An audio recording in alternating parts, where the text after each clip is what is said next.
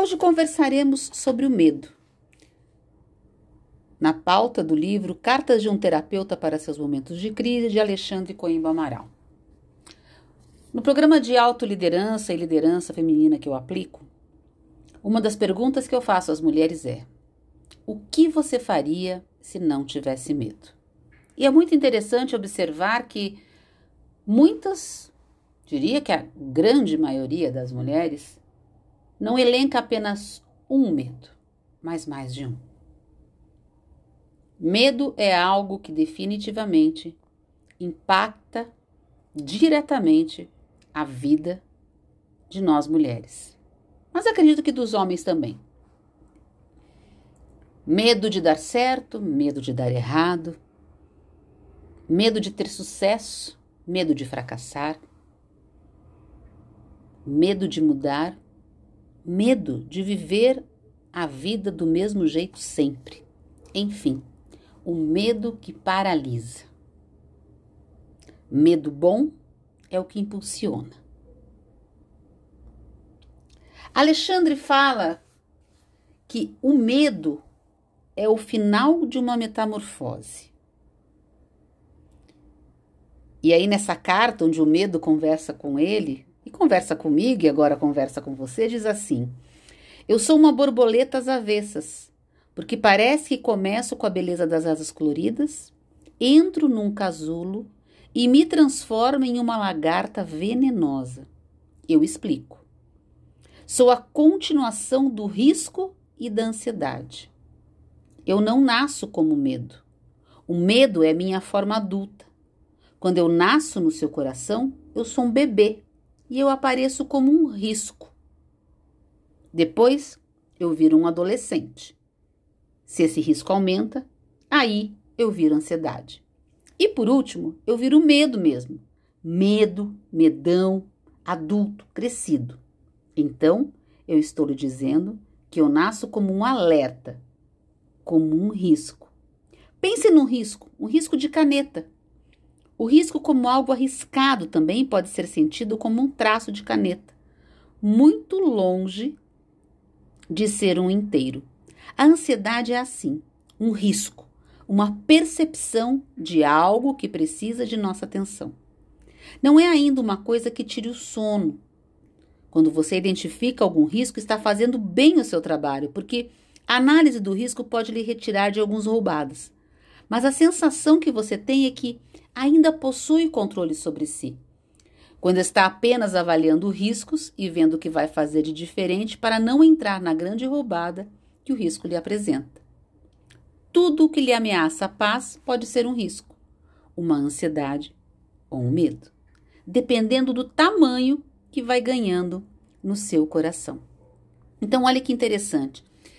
Alexandre diz que o medo ele nasce como um risco, como um traçado. E aí ele vai evoluindo e a gente também vai alimentando muitas vezes esse risco, a ponto dele se tornar então uma ansiedade.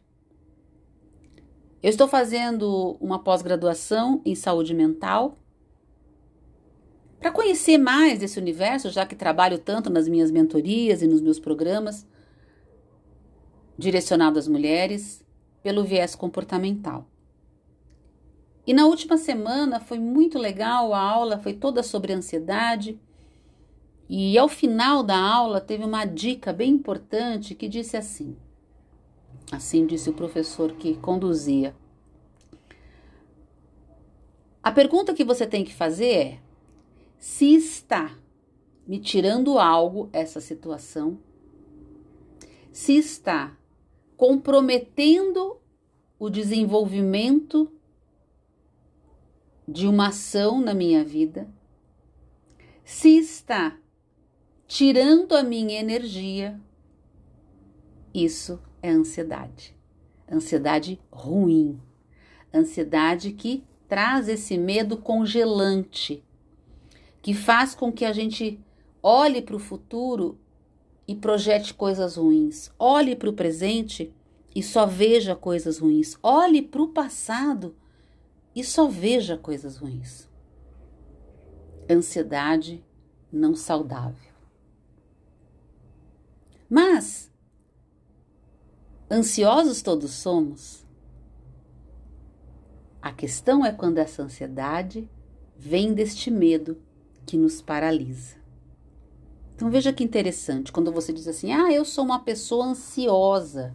Será que você é uma pessoa ansiosa porque somos todos, ficamos ansiosos com o um encontro, ansiosos com uma compra, com uma mudança que já está traçada, com uma viagem, ansiedade boa. Ou você tem aquela ansiedade onde tudo que você vê, um medo paralisante, toma conta. Nesta carta, onde o medo conversa conosco, através da escrita do Alexandre, o medo diz assim: Você não é minha refém. Você é dona da sua vida e eu não quero ter esse poder. Fico triste, inclusive, de perceber que você me deu tanto poder.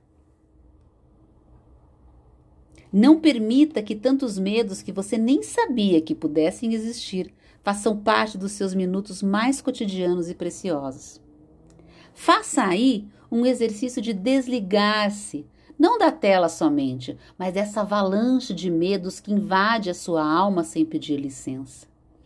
As notícias não servem somente para informar, elas têm sido um verdadeiro instrumento de propagação de medos.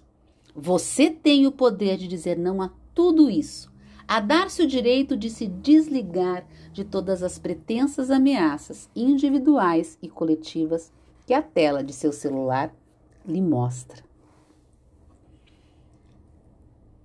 Se você percebe que existem espaços, grupos, lugares,